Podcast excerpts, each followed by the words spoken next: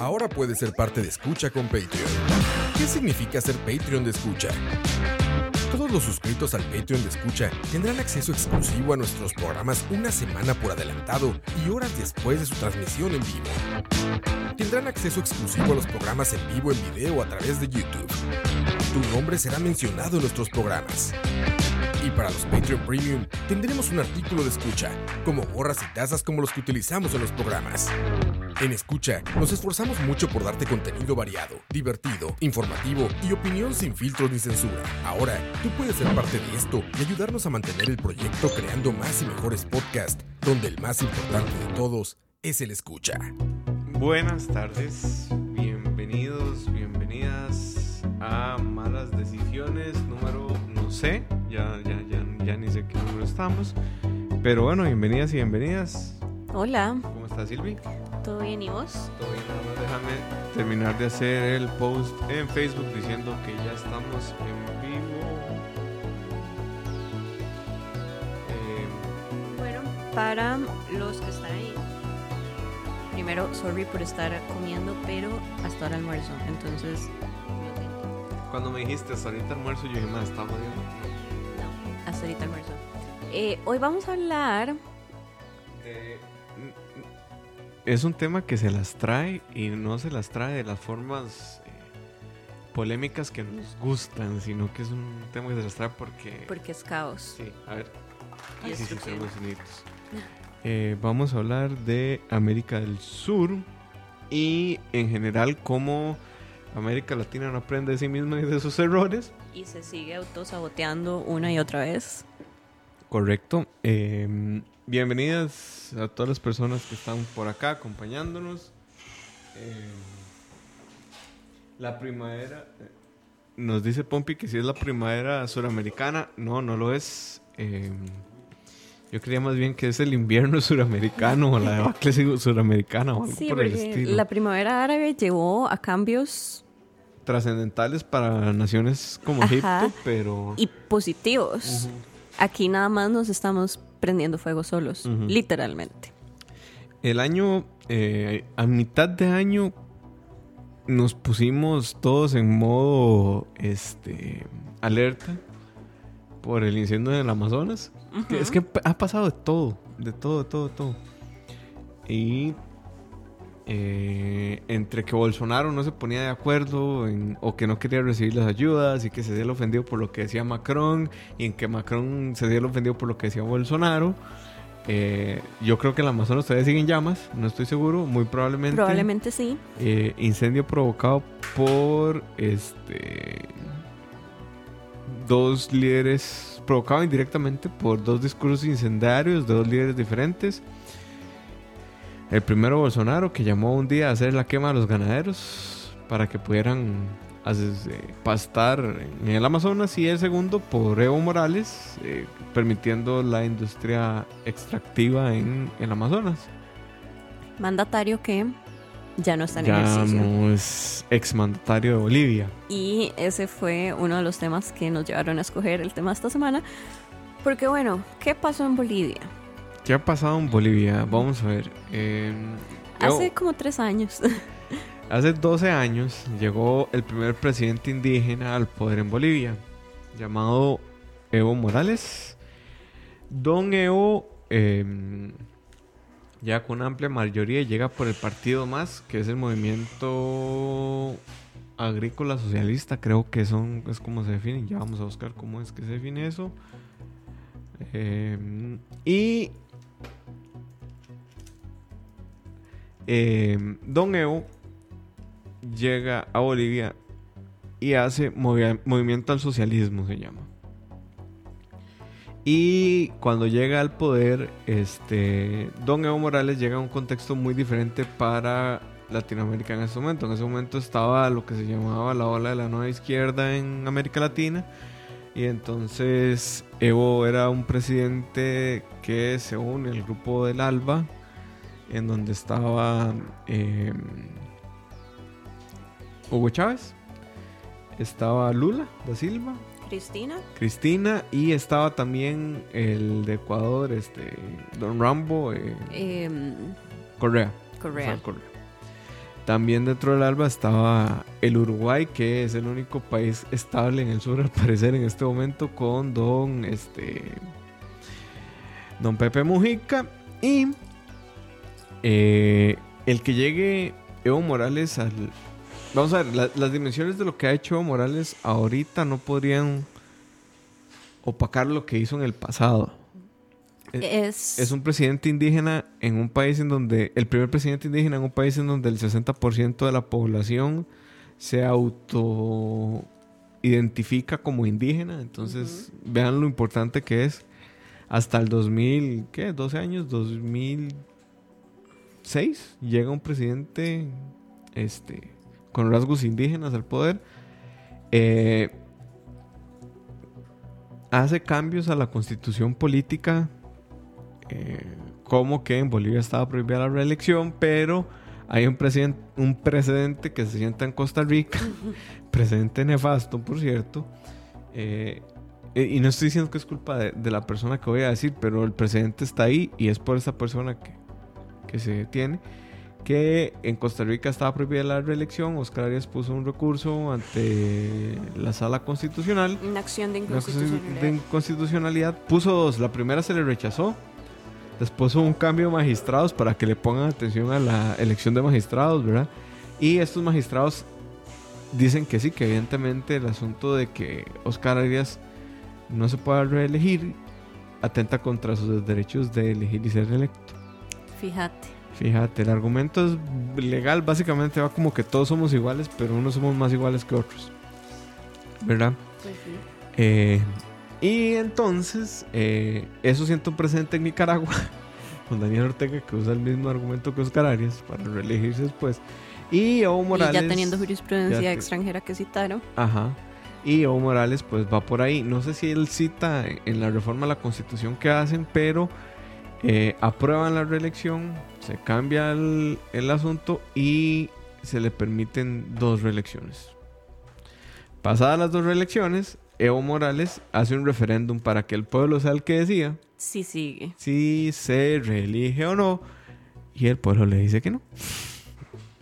Pero el MAE, Cosa que poco importó porque el Tribunal. Electoral decidió de alguna forma mágica decir, este, eh, lo que ustedes dijeron vale picha, la autoridad somos nosotros y Evo Morales sí puede reelegirse. y ahí se quedó. Y se quedó. Llegan las elecciones en Bolivia y eh, hay muchas irregularidades eh, de parte de la reportadas de parte de la misión de la OEA. La primera irregularidad que sucede es que con el 83% de las mesas escrutadas, o el 73%, no recuerdo bien, Evo Morales va ganando por menos del 7% de la diferencia de los votos. Todas las encuestas decían lo siguiente: si Evo Morales iba a una segunda ronda, perdía, fuera contra candidato que fuera. Entonces, en el momento en el que fallan las conexiones de los del conteo de votos, Evo Morales va ganando por menos del 7% y eso hace que haya balotaje, es decir, que haya segunda ronda. Y misteriosamente se va la señal, se van a transmitir datos por 24 horas.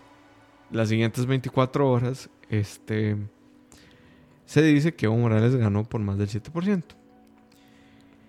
¿Hay fraude. ¿Hay fraude electoral o no? Yo no me atrevería a decirlo. Hay irregularidades constatadas que dicen que hay todo un tema en, en el cual este, hubo intervención y mal conteo de votos. Eh, porque fraude, vamos a ver, fraude, fraude hay cuando a partir de las irregularidades tenés un resultado espurio de la elección. No sabemos si el resultado de, de- de la elección fue espurio o no. Todo apunta a que sí. Pero no se puede comprobar porque además la consultora independiente de informáticos, porque el voto en Bolivia es electrónico, que hizo como el- la primera auditoría de los datos, eh, bueno, fue cerrada y los datos fueron, desaparecieron. Eh, cuando empiezan a surgir todo este montón de rumores, entonces Evo empieza a mostrar su poder, como poder coercitivo que tiene, y empieza a desestabilizarse el asunto en Bolivia. Y eh, Don Evo termina al final con su casa quemada, con una sugerencia de las fuerzas paramilitares de que renuncie y exiliado en México. Eh, Evo renuncia. En Costa Rica hay algo importante. Eso no puede pasar en Costa Rica porque el presidente no puede renunciar a la presidencia a no ser de que tenga demencia, creo que es. O sea, so- solo por temas mentales puede renunciar el presidente. Pero el cargo del presidente de la República es irrenunciable. Para que lo sepa. No recordaba ese dato. Pero en Costa Rica no, no puede renunciar el presidente. Ahora, consideraciones de esto. Viene, viene, viene polémica. Viene polémica. Mm. Este, hay gente hablando de golpe de Estado, pero a mí me parece que para que haya un golpe de Estado, tenés que sacar un gobierno legítimo. Yo creo que sí hay golpe de Estado. Porque el, el periodo terminaba en 20 de enero de 2020. A mí no me parece que esto fuera un... Vamos a ver, sí, Evo Morales tuvo que haber renunciado, sí. Pero sí hay un atentado a la figura del presidente. Claro, y sí, no me encanta que Ajá, y es- la invitación a salir haya venido de las Ajá. Fuerzas Armadas, porque eso me da pavor y todos los ejércitos me parecen peligrosos. Saludos a don Pepe. Saludos a don Pepe. Feliz primero Dice de que, diciembre. dice que viene pronto a malas de diciembre. Este. Y la forma en la que sucedió no me encanta, pero no me monto en la ola de golpe de Estado. Vamos a ver, ¿es un golpe de Estado teóricamente? Sí, sí lo es. Porque no fue el presidente quien tomó la decisión. Ya ahí se cae cualquier argumento teórico. Eh, porque una fuerza externa es la que está sacando al presidente ejecutivo. Al presidente de la nación, perdón. Pero no era un presidente legítimo. Ese es otro tema, pero teóricamente es un golpe de Estado. Digamos, yo no defiendo a Evo Morales, o al menos no defiendo como... Es que, ¿sabes qué es lo peor? No defiendo la gestión de Evo Morales en los últimos seis meses, un año. Porque quita este año hacia atrás y todos los indicadores de Bolivia le dan la razón y la legitimidad a Evo Morales de Ujú. seguir en el poder. ¿Qué pasa? Eh, en la democracia, la democracia no es de personas, es de leyes. Si vos te arrogas el principio de representar a toda la nación, estás retrocediendo como 300 años de, de vida estatal en donde el poder del soberano estaba en el rey. Ese no es el régimen que tenemos ahorita. Exacto. El régimen es del poder descansa las leyes y así es como funciona el asunto. Te guste o no, o sea, te, te- te guste o no es, eh, si no te gusta puedes irte a vivir a un régimen, a un sistema, perdón, no democrático y se me ocurren muy pocos ahorita, la verdad. Pero esto es un ejemplo perfecto de lo que pasa cuando, incluso siendo un buen presidente, incluso siendo un buen líder y haciendo cosas positivas para el país que estás administrando, y puedes mandar todo al carajo solo por aferrarte como loco al poder. Dice Pablo Loría, la Fuerza Armada no tomó el poder y por eso no me compra el tema del golpe de Estado. Vamos a ver, independientemente de si las Fuerzas Armadas tomaron o no el poder, eh, lo que implica la sugerencia es ya una amenaza directa al presidente de que renuncie. Ajá. Entonces, que no lo hayan tomado no quiere decir que no hayan sido los detonantes de la, de la decisión. ¿Verdad? Entonces, y, y quien toma el poder ahorita es, es todo un tema. Pero eh, hay golpes de Estado de golpes de Estado, ¿verdad? Correcto. Ahora también hay mucha gente muy mamona que empezó a comparar el régimen de Evo con el, eh, con el régimen de Angela Merkel. A ver, a ver, hay A una ver. diferencia abismal, así, pero el tamaño del hueco de la platina, es más, del tamaño del hueco que hubo en circunvalación entre el régimen bolivariano y el régimen eh, de Alemania, empezando porque uno es federal y el otro no. Pero más allá de eso, es que el régimen alemán es parlamentario y Angela Merkel, eh, si bien la, eh, la decide o la define de manera indirecta al pueblo, quien llega al consenso que Angela Merkel sea la primera ministra es el parlamento. Ajá, Y empezando porque Ángela no es presidenta. Ajá, es Canciller. es canciller, es primer canciller, ¿verdad? Ajá. Y el régimen alemán permite eso. O sea, no fue que ella torció el régimen para seguir perpetuada en el poder. Es que el régimen considera que tiene la legitimidad suficiente para seguir ahí. Correcto. Por, otro ejemplo de eso es Margaret Thatcher. ¿Cuánto estuvo Margaret Thatcher eh, siendo primera ministra? Como casi 30 años. 30 años probablemente. Y todo eso fue absolutamente democrático porque ella mantenía el control del parlamento, porque también eh, Gran Bretaña, bueno, Inglaterra es eh, un sistema parlamentario y siempre y cuando mantengan el poder y la confianza del parlamento, de ahí se quedan. No es lo mismo un sistema presidencialista en que el presidente cambia la constitución para quedarse y después cuando ya le toca irse por la constitución que él cambió, hace un chanchullo ahí raro para seguir, para seguir ahí en el brete. Eh, ah, vamos a ver, aquí hay otro tema importante. Independientemente del chanchullo o no, eso lo que afectaba era que Evo se pudiera tirar a la presidencia. Pero su periodo constitucional termina en enero del 2020. Y por eso es que yo defiendo que hay golpe de Estado.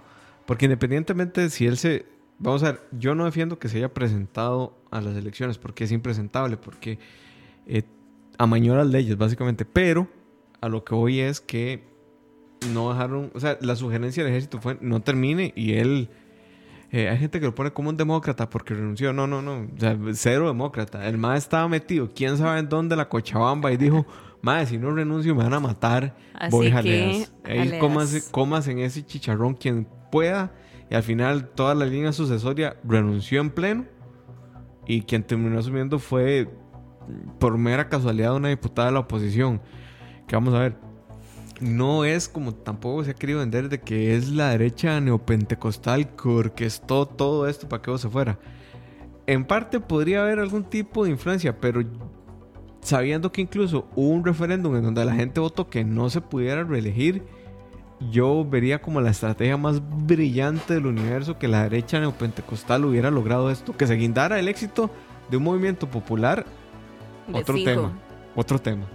Pero yo no, no, creo que, o sea, creo que es más profundo desde el hecho de que estén ahorita los neopentecostales o no ahí.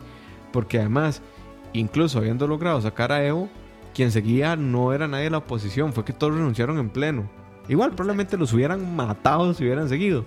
Pero eh, yo creo que se dimensiona mucho más de lo que se hubiera podido esperar. Eh, Ahora, igual no está tan sexy, ¿verdad? Esa persona ahí administrando mientras tanto. Eh, por lo que vi hoy entró con Biblia en mano diciendo que se acababan los rituales indígenas. Sí, Los, rituales satánicos indígenas. Satánicos indígenas, y por Dios, estamos hablando de un país predominantemente indígena. Y aunque no fuera predominantemente indígena, Mae. Es un respeto a tu cosmovisión. o sea, libertad de culto.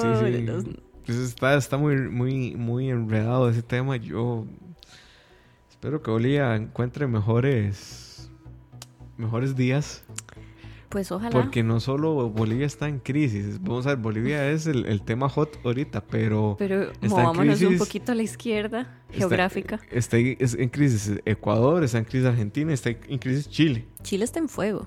O sea, Chile ahorita. Eh, ¿Cómo empieza el tema en Chile? Este va a ser un overall de todo América del Sur. No nos vamos a ir muy.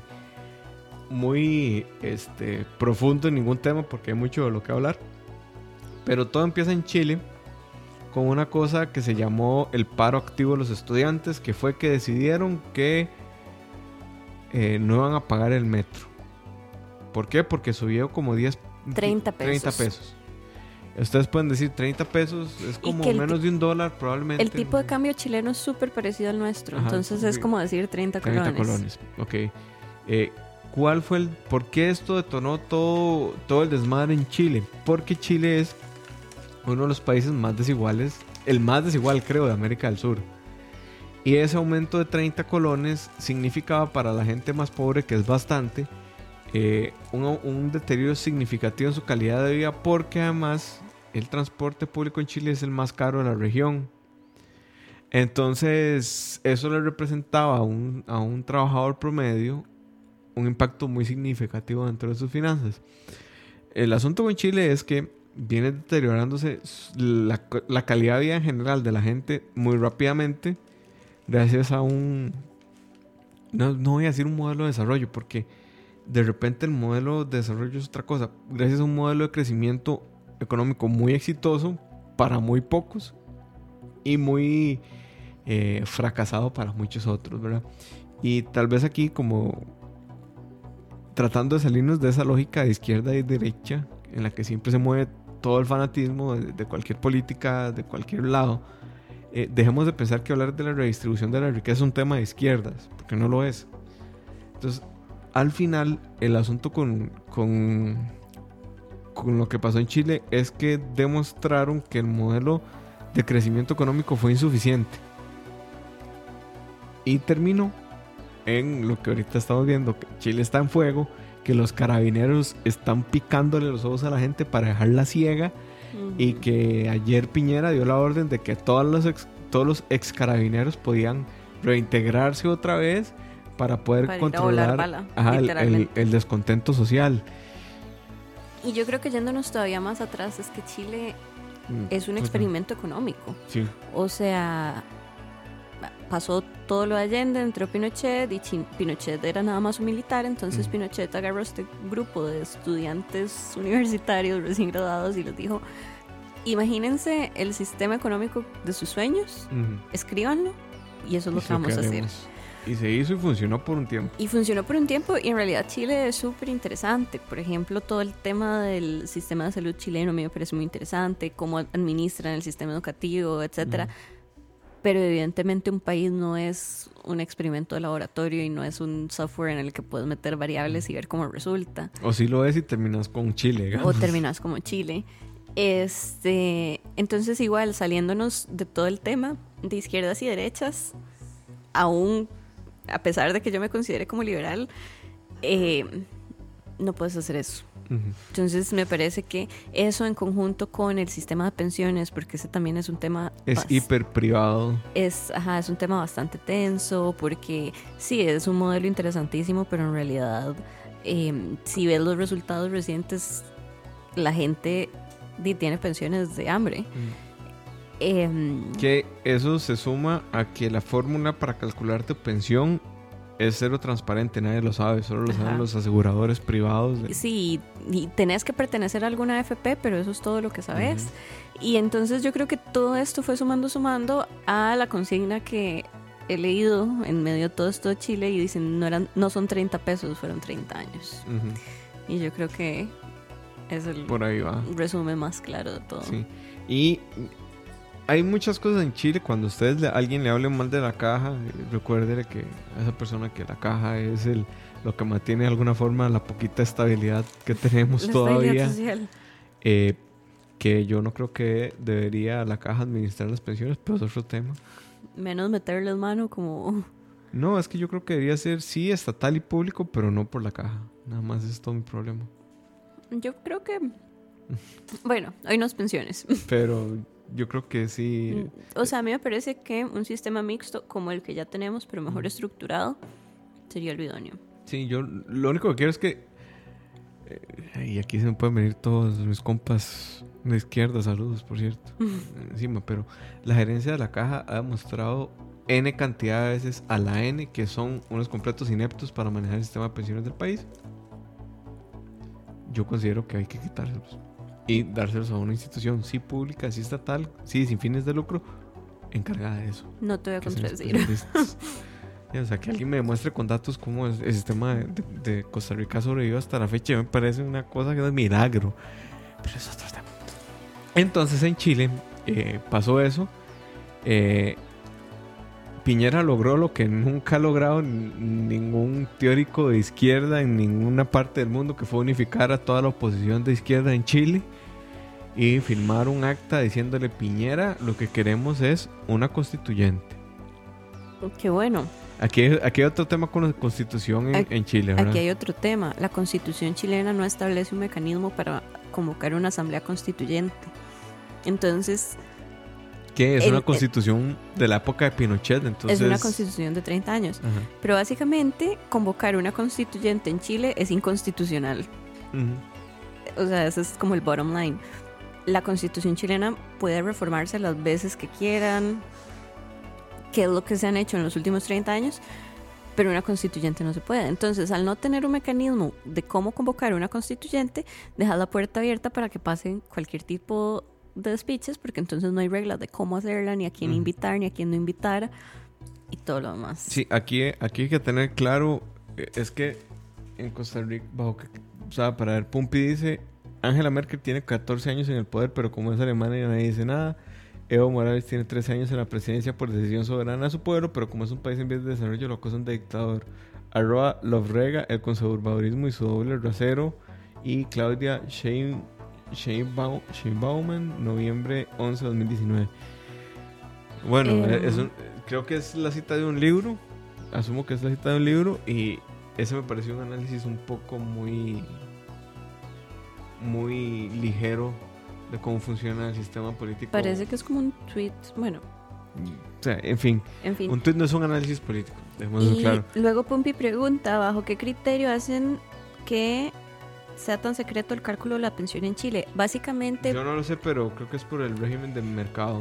sí, o sea, básicamente en. Chile, aquí nosotros, eh, las personas que son empleadas y que están en planilla, pagan cierto porcentaje de su salario a la caja y su patrono cierto porcentaje también. Y el Estado otro poco. y el Estado otro poco. Este, Que no lo paga, por cierto. Y parte de eso va a tu seguro social y parte de eso va a tus pensiones, pero en Chile no existe la caja en esta ecuación. Entonces es- existen lo que se llaman AFPs, que no recuerdo las siglas ahorita, pero las AFPs son este, instituciones que administran pensiones, entonces o tu jefe o vos, o sea, hay jefes que tienen convenios con AFPs, entonces si trabajas en Mm. ese lugar, Administradoras de fondos de pensiones. ¿no? Ah, administradoras de fondo de pensión. Si trabajas en X lugar, eh, tu plata definitivamente va a ir a esa o hay Ujú. lugares donde puedes escoger, entonces vos analizas cuál es la empresa que más te conviene, pero al fin y al cabo todas son empresas. Ahora desconozco si hay una superintendencia que la supervise o algo por el estilo, pero básicamente todo el secretismo alrededor del cálculo dice de un tema de mercado porque son empresas privadas que compiten entre sí y no les conviene decir cuántos rendimientos están generando a partir de la plata que mes a mes ahorras. Eh, aquí hay algo importante. Ellos te pagan tu pensión a partir de los rendimientos que ellos obtienen. Que ellos obtienen. Eso es, vamos a ver, eso es porque hay una cuenta única de empleado que está asociado a tu AFP. O sea, si yo, Moisés Mora, estoy asociado a la AFP X, en mi cuenta es Moisés AFP X. Y conforme yo eche plata ahí, y conforme ellos puedan generar rendimientos a partir de esa plata, es como me van a pagar. Acá lo que sucede es que tu plata va a un buche general en donde no hay una cuenta única, la única, o sea, la cuenta única que existe nada más para depositarte tus rendimientos y para llevar un control de cuándo has pagado, pero no necesariamente significa que hay una cuenta individual de Moisés Mora, sino que todo está en un, buche. Ese buche saca rendimientos y esos rendimientos se distribuyen de una forma más o menos equitativa. La diferencia es del porcentaje que ellos obtienen, ellos deciden cuánto te dan. En Costa Rica, del porcentaje que se obtiene, todo se distribuye. Esa es básicamente la diferencia. No sé cómo ponerlo. Hay un programa de malas decisiones de pensiones con Ching. Pueden verlo. Eh, y entonces, en Chile, bueno, el tema es este de la constituyente. Ahorita, eh, la gente. O sea, en Costa Rica uno puede desconocer la constitución, pero como tico y parte de la idiosincrasia creo que es. Uno no puede no amarlo. O sea, usted lee la constitución, ¡ay, qué bonito! En Chile eso no pasa. En. Chile medio no. Medio no, la odian. Bueno, y es que nuestra constitución es el resultado de una constituyente de- democrática con representantes de los partidos políticos que hay en el momento. Saludos a don Pepe de nuevo, lo esperamos este diciembre. Sí, sí, ahí viene. Dicen que ya viene de camino. Este. Con Mariano dicen que viene. Soon, Mois. tú son- bueno. Este. y Diego. Yo cuando me muera quiero que hagan todos los chistes incorrectos que puedan sobre mí. Me distrae demasiado. Ah, bueno. em, pero en Chile No, no, volvemos. eh, el paréntesis, saludos a Jaime, es un buen amigo, un gran amigo. Eh, lamentamos su pérdida. Mariano es el papá de Jaime. Pero bueno, eso es otro tema, paréntesis. Ya, adelante. Este. mm, Volviendo a Chile, la constitución chilena es una constitución de Pinochet. Redactada casi que puño y letra por él, ¿no? Mm, No sé si él, él hizo la reacción, pero si no Sí. le gustaba no iba a estar, básicamente. Exactamente. Entonces, no es lo mismo nosotros mandándole saludos a don Pepe y qué bueno el doctor Calderón y todo ese contexto de los 40 que tuvimos, que nos trajo reformas importantes, que nos trajo la caja, la UCR, etcétera. No es lo mismo, porque la constitución chilena viene de un régimen de sangre, Correcto. de un régimen donde te metían Donde los metieron, pies en cemento y te tiraban al Ajá. mar. eh, don- eh, un régimen donde a Pinochet se le ocurrió que era una buena idea que en el Estadio Nacional iba a meter un montón de gente y volarles bala, básicamente. Eh, sí, de, de ahí viene. Entonces es imposible que la gente tenga como un apego hacia la Constitución. Es como lo que pasa en España con la bandera. Es una bandera franquista. Y la gente no se siente identificada con la bandera de, de España porque Sí, porque es difícil que te guste algo que te impusieron a punta de bala. Y en Costa Rica fue que en serio topamos con mucha suerte teniendo, o sea, yo, yo no, yo, o sea, me parece inconcebible este país en Y muchos ahorita vamos a poner el corrido de un Pepe. Ah, sí, pero digamos, o sea, imagínense a alguien con el poder militar decir, yo voy a ser el gobernante de esta nación por X cantidad de tiempo, porque tengo el ejército de mi lado además, el ejército de liberación nacional, de el nombre del Partido de Liberación Nacional.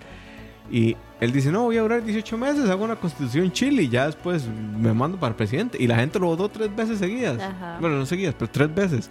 O sea, es todo un tema. Costa Rica es realmente especial. Es un fenómeno. Yo creo que otra cosa en Chile también es que no solo es la constitución de Pinochet, sino que si te pones a ver, no, el pueblo no tuvo, yo creo, y la oposición a él, porque hay un montón de pi- pinochetistas Sí, hay, fascistas en Chile, ¿verdad? Hay en fascistas en lado. Chile. Aquí también tenemos fascistas. pero el pueblo y la oposición nunca tuvieron una victoria. O sea, casi que fue que el MAE colgó las tenis y ya. Pero en realidad la transición a la democracia, o sea, fue tan sutil y tan, bueno, ok, les Ujú. doy ese hueso, que a mí me parece que esta es una respuesta y un desahogo social a toda la mierda que comieron por tanto tiempo, que en Sin realidad posibilidad de decir nada. sin posibilidad de decir nada y que nunca tuvieron la oportunidad de hacer algo al respecto. Mm. Y él se murió y le hicieron un, un funeral, funeral. lindísimo de estado y todo.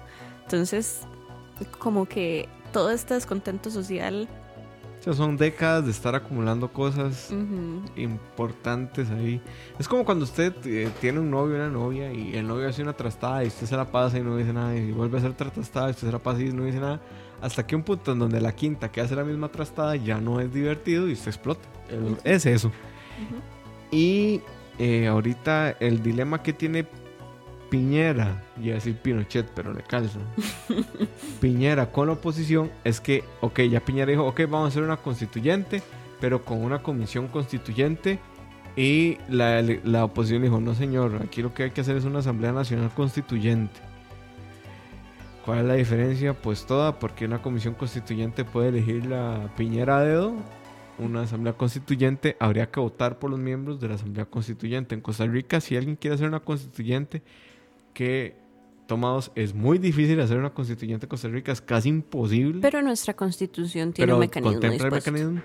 Eh, establece que hay que nombrar una asamblea constituyente que tiene que ser votados igualmente que el presidente, es decir, en elecciones directas, universales y secretas. Secreta, universal y directa.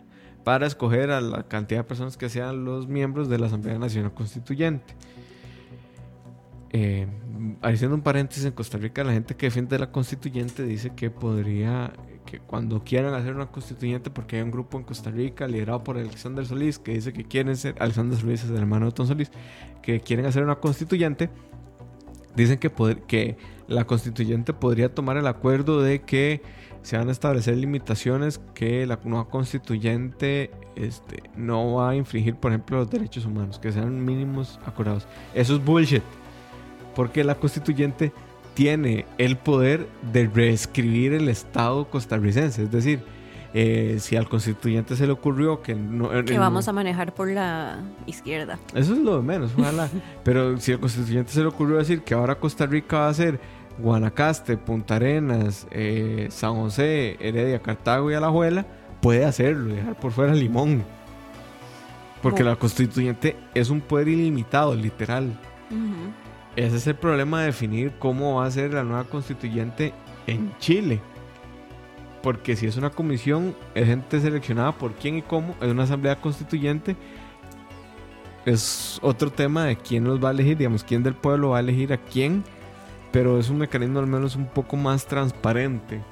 Igual a mí me da pánico porque, primero, por la ausencia de norma constitucional al respecto. O sea, aquí se me saldrá lo abogada conservadora, pero considero que si no hay un mecanismo constitucional para hacerlo, tenés que acoplarte a lo que haya, es decir, reformas constitucionales. Y si de verdad querés hacer una constituyente, entonces hacer una reforma constitucional contemplando eso, la pasás y ya cuando exista, Sí, correcto. procedes de O la conformidad. pero- O la reformas toda de un solo.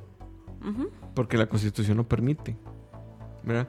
Lo que pasa es que ahorita en Chile nadie se está hablando con justa razón. Yo, siendo oposición, no estaría hablando con Piñera, le estaría exigiendo su renuncia inmediata. Porque lo que ha hecho no tiene nombre, la verdad. Bueno, y se rumora. Se rumora que va a, que va, que va de jaleas. Rumores súper debajo de la mesa, pero Don Piñera. Viene pronto también, dicen. la otra semana. La otra semana. Tomamos asilo político en Costa Rica. eh, Eso le gustaría a varios. Sí, ah, no, fijo. Empezando por una persona ahí muy. Muy, muy, muy popular dentro de nuestro chat. Ahora, Piñera no viene de ningún lado, o sea, no es como que es un outsider. Piñera ya había sido presidente de Chile. Fue, la, la línea sucesora fue Bachelet, Pinochet, eh, Pinochet Piñera, Bachelet y Piñera. Eh, a los dos les fue muy bien en su primer periodo, tanto que se pudieron reelegir. En su segundo no les fue tan bien. Aunque Bachelet yo creo que sí lo pudo terminar. No sé si puedo decir lo mismo de Piñera. Eh, pero este Bachelet era más, de- más tirada hacia la izquierda. Piñera Era es evidentemente... Piñera. Y el problema también de Chile es que están súper polarizados en esa dicotomía izquierda-derecha. O sea, hablar con los maes, yo tengo bastantes compas allá, muy de derecha, es decir. eh, creo que a Moiso no le sorprende el dato. No, no, no. Este, ven esto, o sea, las opiniones que he leído de compas que están en ciertos movimientos, ma, esto lo ven como un ataque directo de la izquierda para manipular a la sociedad. Uf, yo quiero ese peyote que se fuma esa gente. Y- En general, como el compa que te pasé de Twitter ahora. Ajá, ajá. Uf, Y si bien esta situación es espantosa y da escalofríos y los videos parten el alma porque Santiago es una ciudad hermosa y ahorita está hecha Chile es muy lindo. Chile es precioso. Mae, Y, verlo va- y caro. es parecido acá.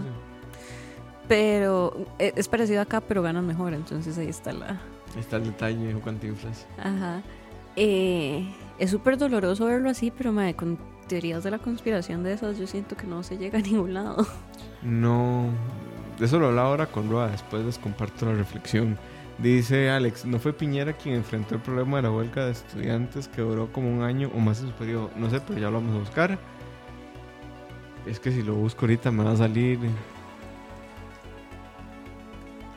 Me va a salir un resultado muy actual. También dice Alex que fue mal catalogado, de hecho. Lo que le lavó la imagen fue la situación con los mineros, pero su labor, tengo entendido, fue mala. Por eso prefirieron elegir a, a Bachelet. Yo creo que esa respuesta depende de con quién estés hablando, porque para algunos Bachelet fue Satanás y para otros Piñera es Satanás. Este, En una sociedad tan polarizada. Exacto, por esa misma polarización y porque de verdad una representa a la izquierda y el otro representa a la derecha. Em, a mí lo que me parece ridículo es cómo esos maes... Bueno, es que América Latina se odia a sí misma, yo creo. Como Chile, teniendo los recursos que pronto tiene, teniendo los recursos que tiene, estando en el estado de desarrollo humano que está, porque sí hay mucha desigualdad y demás, pero en realidad han hecho cosas increíbles. Y di, ahora están venezuali- venezuelizándose. Sí, no, Alex, te quedo viendo el dato. Sí veo muchas huelgas de, de, de Piñera y estudiantes, pero actuales, no sé si en su primer mandato.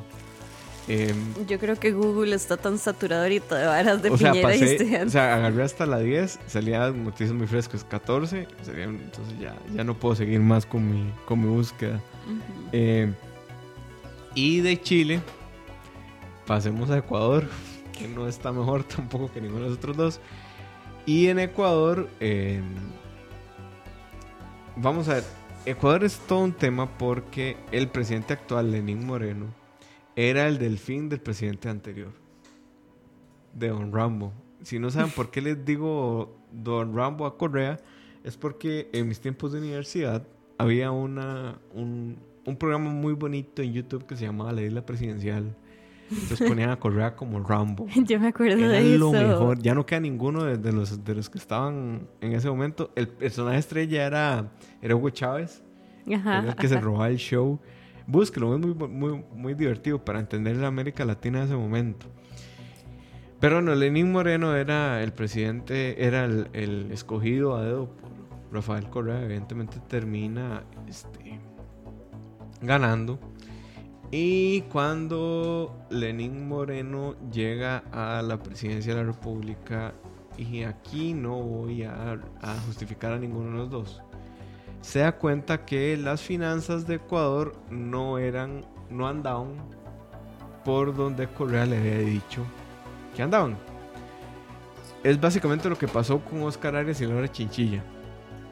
Oscar Arias llegó y dijo cuando le dio el mando a Laura, eh, la mesa está servida. Lo que no sabía es que la cuenta se debía todavía, ¿verdad? Entonces no, no había plata para pagarle a nadie. Eh, y Ecuador tiene una economía muy particular, eh, muy americalatinista, podría decirse, si es que el término existe, que es que eh, dependía del petróleo. Nunca diversificó muy fuerte su economía. Y bueno, empezaba a recortarse la producción del país. Ya de repente no había tanta plata para mantener el gasto social enorme que tiene Ecuador. Y empiezan los recortes. Entonces, el primer punto de la discordia es que se reduce el gasto público. Es decir, em, vean el dato. Del 2007 al 2014, que es el periodo Correa, el gasto del Producto Interno Bruto pasó del 25 al 44%, con un déficit entre, del Producto Interno Bruto del 7% en 2015 y 2016. Entonces, cuando Lenín Moreno llega a ese punto, se da cuenta que no hay plata para tan, o sea, no hay, no hay cacao para el chocolate. Diría un expresidente que él Silvia no quiere mucho. Eh, y entonces lo que sucede es que empieza el recorte del gasto social, punto. Que es lo que aquí logramos evitar con la pasada reforma fiscal, que fue evitar... Un Grande Rocío. Sí, un saludo. Viene pronto también.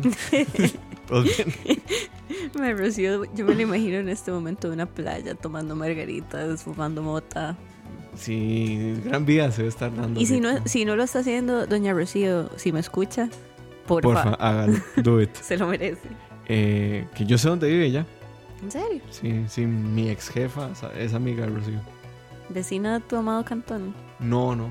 De hecho, por tus rumbos. Imagínate. Imagínate.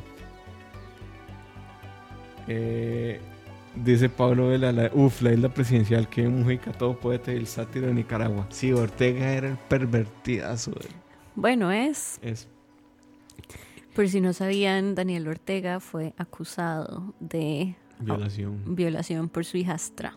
Ajá. Entonces ¿Y no es de ustedes saben, gratis. saben cómo paró esa, esa denuncia? Ella está exiliada aquí. Eh, no, llegaron a un acuerdo y bueno, no sé si está exiliada aquí, pero No está exiliada aquí. en un principio habían llegado a un acuerdo y le habían dado un canal estatal a, a la muchacha. ¿Le habían dado qué? Un canal estatal, eso es lo que se rumoraba. Que le han dado la dirección del canal estatal para que no prosiguiera. Pero al parecer sí prosiguió. Está aquí exiliada. Sí, Pero son rumores, o sea, el dato, el, el dato duro es que está exiliada aquí. Lo que yo estoy diciendo son rumores. Sí, pasaron un documental de ella en el Magali hace no tanto. Ok. Bueno, entonces persiste esto y en Ecuador entra, ahora sí, lo que aquí habitamos, el FMI, Fondo Monetario Fondo Monetario Internacional. Internacional, y eh, el Fondo y el Banco Mundial han evolucionado mucho en sus políticas, en sus prácticas. No, como toda institución humana no es un monolito, hay diferentes corrientes ahí dentro y demás. Pero en algo... en Ya no que- estamos en los ochentas. Ajá. Ujú. Un saludo ahí para la gente que sigue viendo los 80. Vienen pronto también. vienen pronto. La otra semana. la otra semana, bien. Tomado así.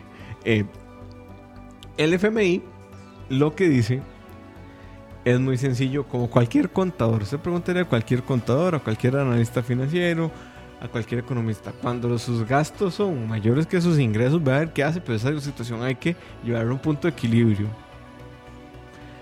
Eh, no sé cuáles fueron las medidas que propuso el FMI en Ecuador, eh, pero eh, lo que dice aquí la vez es que dice Otros analistas piensan que el detonante de la crisis política económica de Ecuador es el rol que está jugando el Fondo Monetario Internacional en el gobierno de Moreno. El acuerdo con el FMI provocará una reacción en el crecimiento, una reducción en el crecimiento, un mayor desempleo y una mayor inestabilidad macroeconómica. Este acuerdo firmado en marzo proyecta que Ecuador sufrirá una recesión de este año. Y según Wisbrot, que es otro analista que sigue, el plan del FMI le exige a Ecuador eliminar un conjunto de políticas que a lo largo de los últimos años ha tenido mucho éxito en estimular el crecimiento económico y reducir la desigualdad, bajando la pobreza 38 al 38,47% y la extrema pobreza 47%. La estrategia del organismo internacional argumenta que vale en la práctica mantener el desempleo alto y reducir los salarios para que la economía sea más competitiva a nivel internacional. Desafortunadamente la austeridad golpea con mayor fuerza a los trabajadores y a los más pobres. Probablemente hará que el INDEA sea más precario para muchos ecuatorianos. Y en resumen, el FMI recorta gasto social. Ese es el acuerdo firmado. Aquí eso cito. Por poquito. Por poco. Pero eso pasa cuando un país no logra controlar su gasto. Es. ¿Y por qué se recorta el gasto social? Porque es lo más fácil de recortar. Es lo que menos impacto genera en general a la macroeconomía, pero a nivel social genera caos. Pregúntenle en Ecuador. ¿Y qué porcentaje de planilla estatal tiene Ecuador? Es una gran pregunta, vamos a ver. Oh. Porcentaje, empleados públicos, Ecuador. Es muy probable que sea muy corto. Tal vez no. ¿Los crees? El porcentaje, el número de servidores de público, vamos a ver, ya les digo cuánto es. Ya encontré la nota en el comercio. Vamos a ver. Vamos a ver. En 2018 se registraron 17.822 nuevas contrataciones. En 2018. Nada más. Eh, hay que reducir el monto. A ver.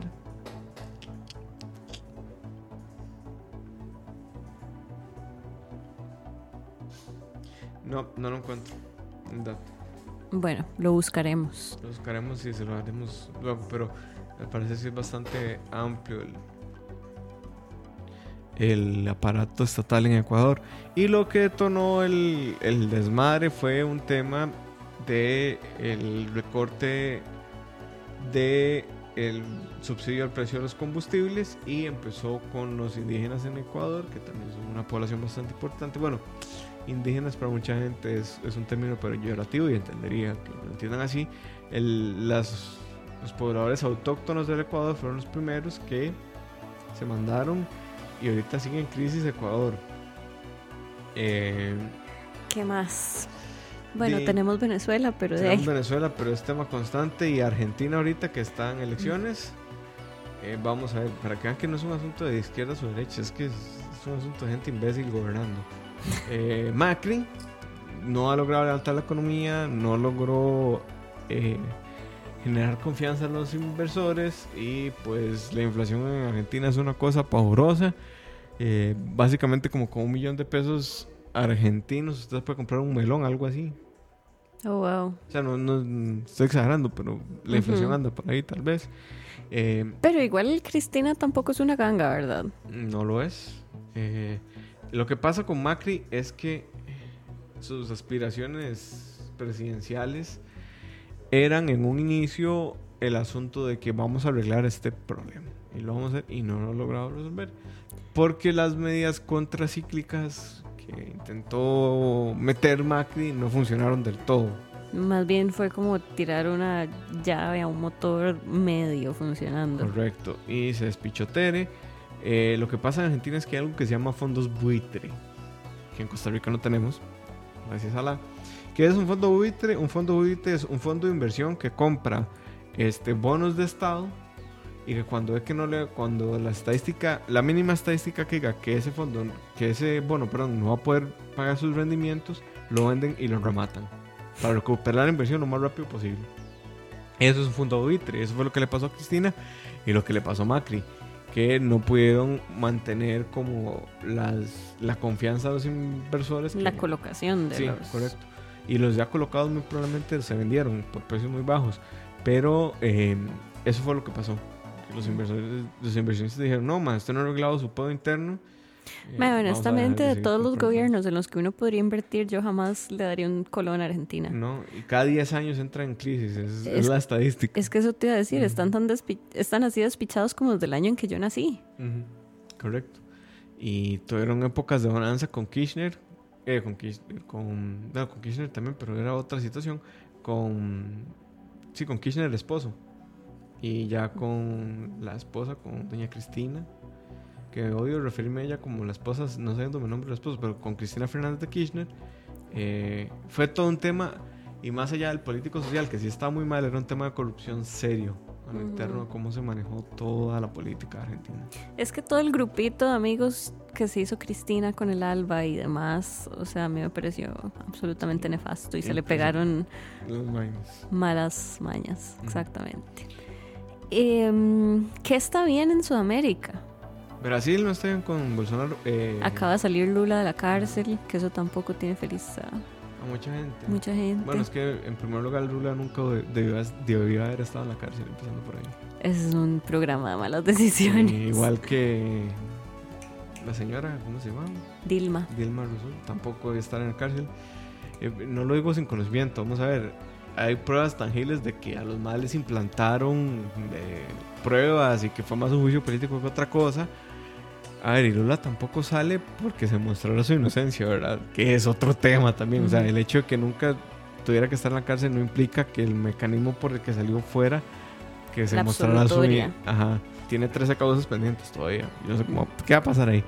Pero bueno, están con Bolsonaro incitando a la gente a que queme el Amazonas y negando el cambio climático. Este, Están a nada de estallar también en una revolución ahí. probablemente. Paraguay no existe. Paraguay, no sé qué pasa en Paraguay. Uruguay, yo creo que es lo que está bien. Uruguay tienen mota, siempre van a estar bien. Sí, sí, sí, se bajan los conflictos, apunta mota, qué bueno.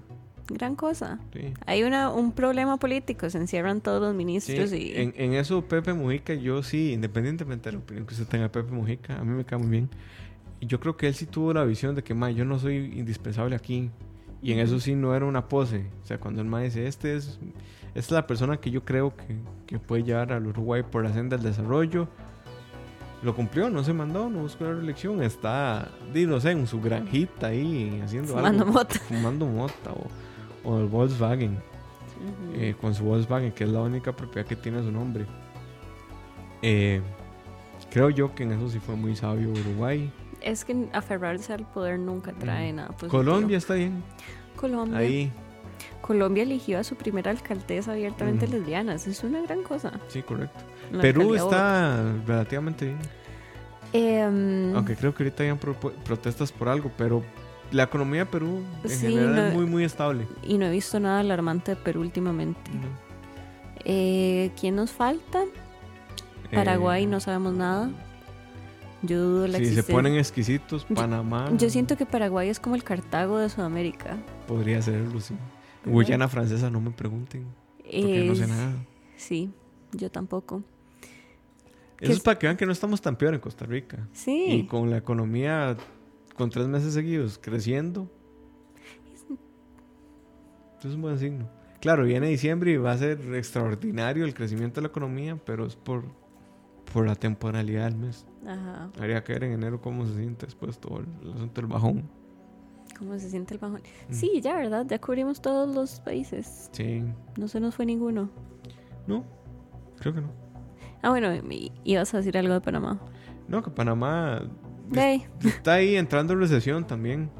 No se crean tanto el cuento que están creciendo exponencialmente. Al parecer va a entrar en recesión muy pronto. Esa no es una buena noticia para Costa Rica, por cierto, pero eh, ahí vamos. al menos tienen metro. Mm. Sería lindo tener metro. Sí, la verdad que sí. Y pocos impuestos. Y una economía muy Here, dolar- here. dolarizada. Sí, yo no sé. Bueno, em, ya hemos hablado de dolarización en malas decisiones. Nunca. Podríamos hablar de dolarización. Sí, que es como es un instrumento técnico y político. Ajá. Podría idea. traer a Luis Loría. Uy, no. No, siento que me podría agarrar muy feo con Luis Doria. Próximo miércoles, dolarización. Ah, bueno, Luis dice. Pompi que Venezuela. Ay, Pompi, de ahí. Sí, está en constante crisis. ¿Qué más podemos decir de Venezuela?